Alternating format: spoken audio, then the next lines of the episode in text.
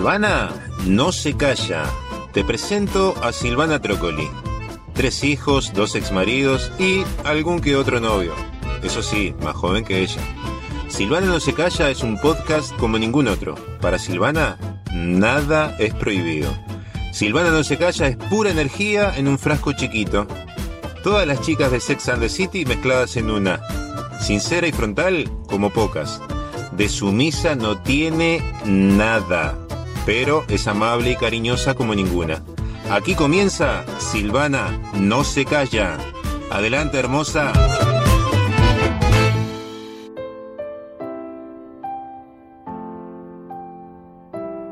Bueno, hoy eh, tenemos un nuevo episodio de Silvana no se calla, esta vez con un tema que me llega al corazón. Espero poder transmitirles lo que quiero contarles, aunque se me quiebre la voz en algún momento.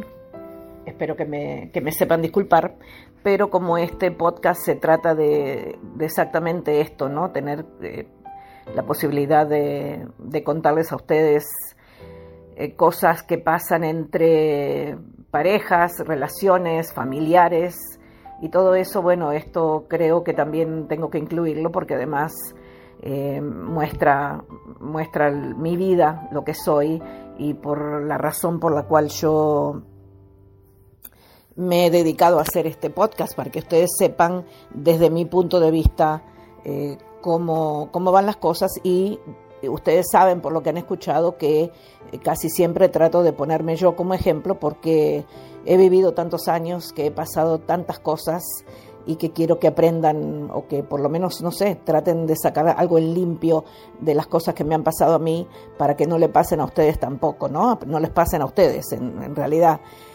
Bueno, eh, la noticia es triste. Nosotros, a ver, yo vine a vivir al Uruguay porque acá vivían mis padres desde hace unos cuantos años, viven mi mamá y mi papá eh, ellos, eh, después que nos fuimos para Estados Unidos en el año 69, ellos habían tomado la decisión de trabajar bien, bien fuerte, bien duro durante cinco años, ahorrar dinero y después venir a vivir a, Uruguay otra vez porque este es su país y ellos no querían no querían quedarse a vivir en Estados Unidos. Lo que pasa es que las circunstancias llevaron a que bueno, a que después vivieran 50 años allá. Eh, pero bueno, en, un momento que, pudieron juntar el dinero y eso, volvieron a, Uruguay, se compraron su casa, una casa en Shangri-La muy linda. Y bueno, hicieron su vida así entre los veranos de acá y los veranos de Estados Unidos, iban y venían, viajaban, eh, tenían la posibilidad de hacerlo, entonces así lo hicieron, eh, después de muchos años de sacrificio. Entonces, últimamente, ya como ya estaban eh, jubilados, eh, hablaron, ¿no? Mi mamá y mi papá hablaron y decidieron que seguro ya no querían vivir en Estados Unidos porque en realidad ese no había sido el plan desde el principio, era terminar sus vidas aquí en Uruguay y poder eh, disfrutar de, todo el, de todo el fruto de, su sacrificio aquí en el país que los vio nacer. Entonces, bueno, decidieron venirse para acá.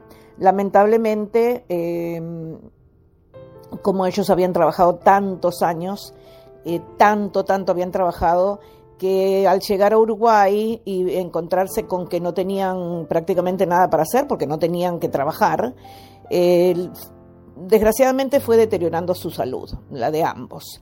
Y últimamente, durante los últimos cuatro, cinco, seis años, eh, ya se les declaró que estaban sufriendo de, esa terrible enfermedad como es el Alzheimer's o la demencia. Y bueno, eh, acá en Uruguay viven un hermano y una hermana nuestros, que somos seis, en realidad, yo no sé si eso se los había comentado anteriormente, pero bueno, somos seis los hijos de este matrimonio Trócoli Dorgans eh, tres nenas y tres varones. Bueno, acá en Uruguay vivía una hermana y un hermano y la cosa se estaba poniendo demasiado mm, eh, fea como para sobrellevar, ¿no? Porque además de que la persona está enferma, eso afecta mucho a la persona que los cuida. A pesar de que teníamos una enfermera o hemos tenido varias enfermeras que han pasado por, por nuestra casa para cuidarlos a los dos, a mi mamá y a mi papá, eh, era mucho trabajo. Mi hermana estaba prácticamente agotada física y emocionalmente, mi hermano también. Entonces yo decidí, como yo también me estaba jubilando, bueno, venir para, para Uruguay. Y hace, mm, fijo, hace un año y medio más o menos que estoy viviendo acá.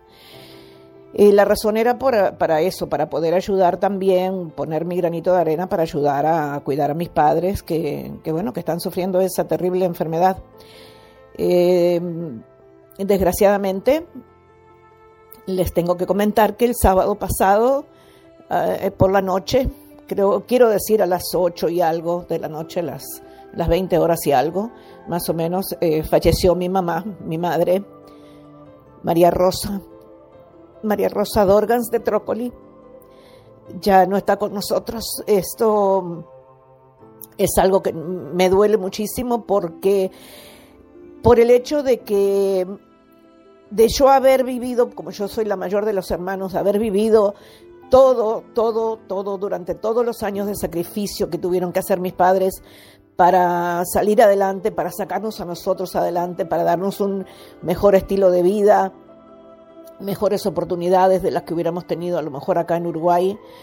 Eh, porque antes de irse para Estados Unidos, ellos, mi papá tenía dos trabajos, mi mamá trabajaba para el Hospital Pasteur, donde siendo un hospital prácticamente del gobierno, eh, pasaban muchos meses donde a veces no cobraban, dos o tres meses donde no cobraban porque no había dinero para pagar los sueldos, entonces eran, los sacrificios aquí eran terribles. Y por eso fue que tomaron la decisión de irse a vivir a Estados Unidos, pero allá también siguieron sacrificándose durante muchos años, hasta que ya al final pudieron, lograron tener una casa linda, eh, tenernos a nosotros a todos estudiando en la universidad, a todos eh, mejorando nuestro estilo de vida, nuestra calidad de vida siempre. Eso es lo que más me duele, eh, saber que una enfermedad tan horrible como, como el Alzheimer's se llevó a una mujer tan luchadora y tan, como le dijo alguien cuando ella decidió irse para el Uruguay, tan ambiciosa, le dijo, sos muy ambiciosa, Rosa. Y a mí me parece que eso lo dijeron como un insulto, y yo no veo que eso sea un insulto. Una persona que, que tiene hijos eh, y que tiene ganas de luchar y salir adelante, no es necesariamente ambiciosa por mal, sino que ambiciosa para mejorar su estilo de vida, ¿verdad? Entonces eso es lo que a mí más me duele de ver que sus días terminaron así, sin ella darse cuenta de lo que le estaba pasando, ya no, no quería comer, no, no, abría los ojos, no nos, no, no nos podía hablar porque sufrió varios episodios antes de, antes de irse, varios episodios donde tuvo que estar internada y cada día iba perdiendo más las facultades, entonces eso es lo que más me duele. Eh, celebro la vida de mi madre en todo lo que puedo porque fue una gran mujer que sacrificó mucho, mucho, mucho por los seis hijos que tuvo.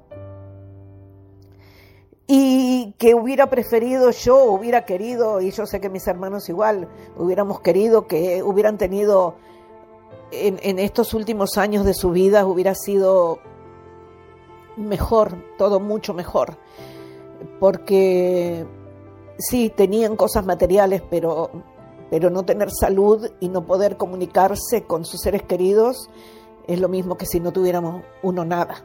Entonces, bueno, nada más que quería participarles eso. Eh, otro episodio de, este podcast, pero para que sepan eh, que Silvana no se calla en las cosas buenas y, en las malas también tengo que hablarlas y decirlas, ¿verdad? Mi papá, porque sé que a lo mejor se van a preguntar lo mismo, mi papá también sufre de Alzheimer, pero no está tan avanzada la enfermedad como la que tenía mi mamá. Mi mamá decayó muy rápido muy, muy rápido, muy pronto. Y bueno, ya no está con nosotros, pero sé que nos está cuidando desde arriba, ya está reunida. Ella era la última de, de sus hermanos. Mi mamá tuvo, eran diez hermanos. Uno murió de bebito, entonces quedaron nueve y después los, los nueve eh, en su momento también nos dejaron. Ella era la última que quedaba de la familia Dorgan Segovia eh, porque mis abuelos también murieron hace muchos, muchos años. Entonces ella era la última, la última hermana que quedaba de la familia y ahora ya están, queremos pensar que están todos reunidos en el cielo, amándose mutuamente, queriéndose y, bueno, reencontrándose. Bueno, eh, me van a disculpar, como les digo, yo se los avisé antes, yo soy así muy sentimental y sobre todo para esto, esto es algo que también lo estoy contando para poder sacármelo de adentro y, y poder hacer el proceso de, del luto y de, y de, y de, y de poder sobrellevar esta congoja que lleva dentro uno, ¿verdad? Muchas gracias por escucharnos. Bueno, como les digo, mi papá está mejor, está mejor que estaba de lo que estaba mi mamá, no está tan afectado, pero también sabemos que, que va por ese camino porque eso es una enfermedad que no tiene cura, lamentablemente.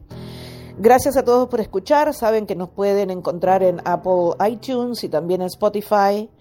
Y les agradecería si pueden suscribirse y pueden contarles a, sus amistades que estamos acá eh, para que nos escuchen y para que, bueno, si tienen algo que quieren comentar o si quieren ah, hacer alguna sugerencia, con mucho gusto los recibimos. Estamos también, eh, siempre lo publicamos a través de Instagram, de Facebook, de Twitter. Bueno, así que una vez más, eh, solamente me queda agradecerles a todos y a todos los que ya se han comunicado con nosotros, que ya sabían lo que había sucedido, familiares y amigos que se comunicaron y que, y que nosotros eso lo agradecemos muchísimo. Estoy hablando a nombre de toda mi familia. Gracias y volvemos a escucharnos pronto.